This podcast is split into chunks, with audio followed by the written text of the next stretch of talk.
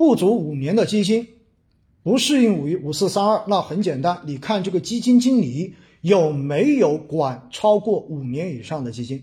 如果这个基金经理的管理经验都没有超过五年，这样的基金我自己是比较谨慎的，因为这说明基金经理没有经历过足够长的市场考验，所以当他面对市场极端行情的时候，有可能不具备足够良好的心态去应对牛熊。站在我自己的角度，也许我要挑好的。主动管理型基金靠谱的，我要看的是它是不是有经历过二零一五年的那一波暴涨和后面的股灾。如果有的话，那么相对而言，这个基金这个基金经理在我这里是有加分的。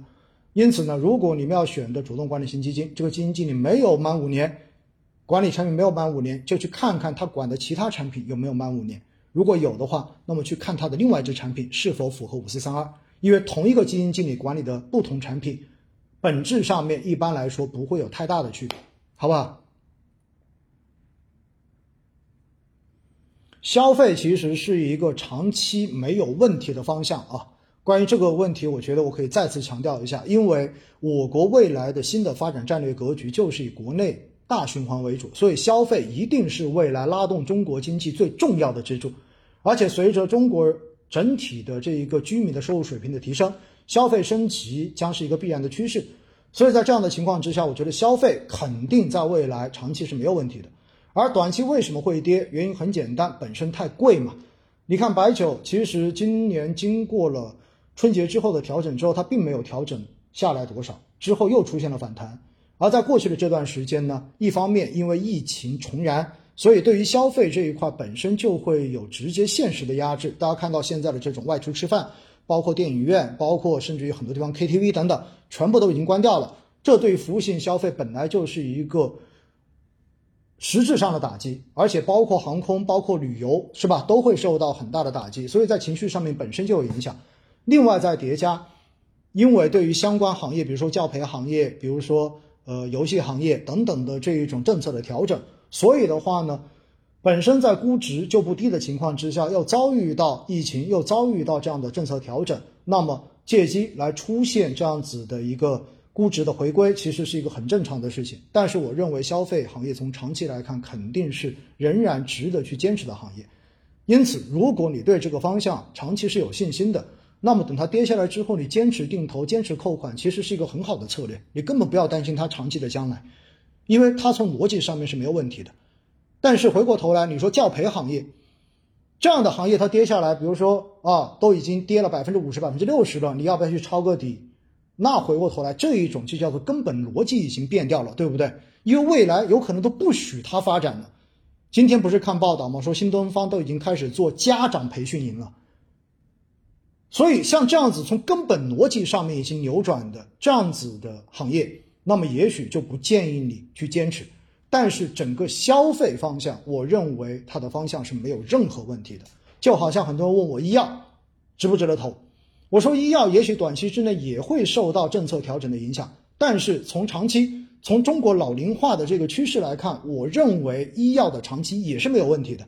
所以我现在医药基金仍然在按周扣款，就是这么一个逻辑，好不好？银行指数能定投吗？你告诉我你看好银行的理由是什么？如果你能回答我的这个问题，并且能够找到切实的理由，我觉得你就能定投。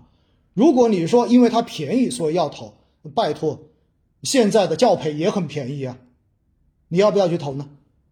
中概互联的问题其实是个很复杂的问题，因为这涉及到中美两国博弈的问题，所以关于这个话题哈，没有什么太多好讲，因为抖音这边如果一讲的话，估计这个回放就已经没有了。总之，我就告诉大家，因为两国政府在博弈，到现在为止，我并没有看到任何缓和的迹象。所以，站在这个角度上面来说，中概股的底到底在哪里，谁都不知道。那未来会不会所有的中概公司都回到了港股，然后在美国退市呢？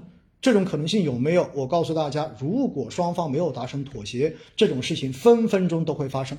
所以，你自己要问问自己，你认不认为双方能够达成共识？如果你觉得可以，OK，跌下来之后，继续坚持分批扣款，拉低成本就好了。如果你连自己都说服不了自己的话，那又何必要去找一个让自己都看不懂、让自己都没有信心的东西去让自己难受呢？你说是不是这么一个道理？张坤的还指不着镜头，问一问你自己，还相不相信他？如果你相信他，那么请深信下去。问问自己，当时为什么你会买他的基金？如果你当时买它是因为认同他的能力，那么请你坚持下去。如果你当时买它纯粹就是莫名其妙买的，只是看到很多人买他的基金赚了钱，所以才买的，那么我觉得也许你自己要去重新认识一下这个基金经理到底是什么样的投资风格，他的季报中间是怎么来描述自己对未来投资的想法的。当你看完之后，然后再问一下自己，你相不相信他？如果相信，那么就坚持；如果不相信，那么就卖掉。我看有人问恒生互联网还值得投资吗？同样的道理呀，恒生互联网的这些公司全部都是国内的头部的互联网平台公司。那么现在腾讯被打，美团被打，阿里被打。然后这些头部公司都面临着国内反垄断的这种调查跟打压。OK，那你回头就问一问自己，这些政策有没有初心？你觉得对于他们的负面消息是否都已经解决了？如果你觉得差不多了，那我觉得你就坚持嘛。